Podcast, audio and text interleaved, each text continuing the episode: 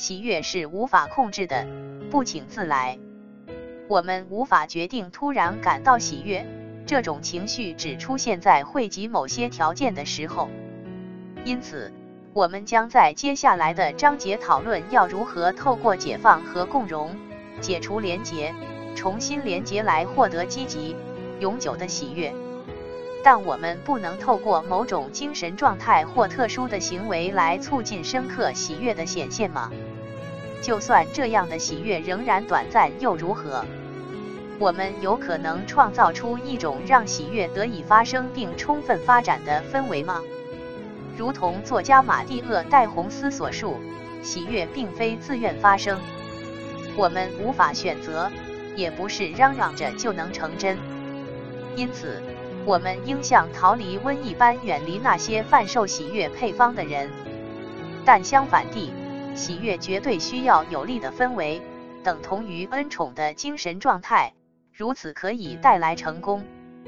我确实已经能够观察到某种精神状态、某些态度存在的方式，让我们能够创造出利于喜悦生长的腐殖质。我在此记下其中几项，但当然可以再补充其他项目：专注、奉献自身、冥想。信任和敞开心房，慈爱，不求回报，感激，努力不懈，放手，身体享乐，专注。专注是让我们能够和感官连结的首要条件。我们往往被许多烦忧所困，思路被占据，无法完全专注在生活上。我们一边做事，一边想着其他的事。想着晚上的晚餐或是下个礼拜的事，我们在做菜，思绪却飘到办公桌上堆积的文件；我们在散步，却神游到其他地方。若我们在欣赏风景时想着还没填写社会保险的资料，喜悦就不太有机会降临在我们身上。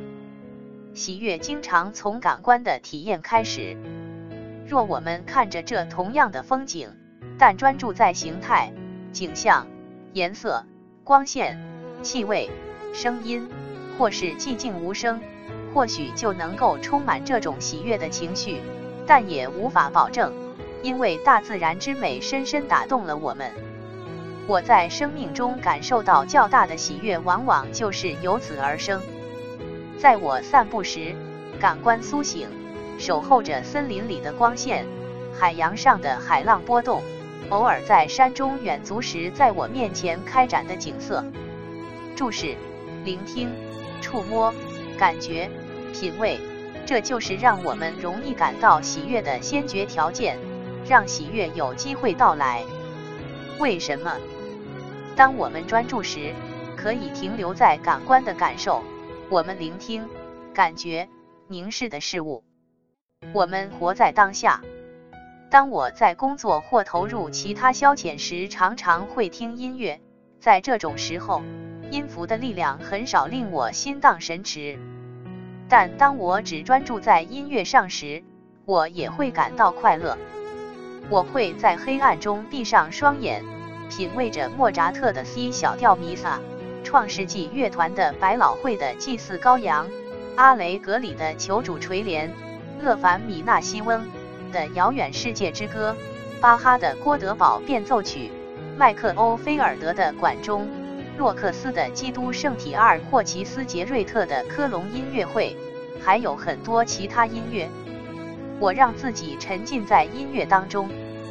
我更喜爱必须经过漫长发展才能成功体会的感官喜悦。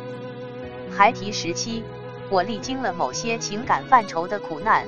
因此，躲进自己的思想里，躲进想象世界里，而有部分和自己的情绪及感官感受切断了连结。青少年时期，我不得不进行一种感知治疗，即为多姿法，让我重新学习去触碰并描述这种感受，也就是迎接并辨识伴随着感受而来的情绪。原本已从身体中抽离的我。练习让自己停留在身体上，对我来说，这也意味着接受我为了保护自己而逃避的苦楚、不快的感受、负面的情绪、这样的治疗帮助了我。十几年后，我用格式塔疗法完成了这套治疗，让我能够唤醒埋藏在肉体记忆里压抑的情感，专注在这些情感上，让我体验到生气、悲伤、恐惧。为了能够像这样历经这些情感，我说服自己，这只是为了迎接喜悦而必须执行的第一步。我们必须重新学习去看、触摸、凝视、感觉，但也要发自内心去感受，而不要切断情感。为此，我们也必须能够给予事物时间。如果只是一次的碰撞、短暂的感觉、瞥过一眼的景色，或者经过喜时听到的三个音符，很难因此就产生喜悦。我们应让身心都同时被感觉所占据，喜悦便由此而生。但像这样和我们的感官连结，也意味着迎接更负面的情绪，如悲伤、生气或恐惧产生的可能性。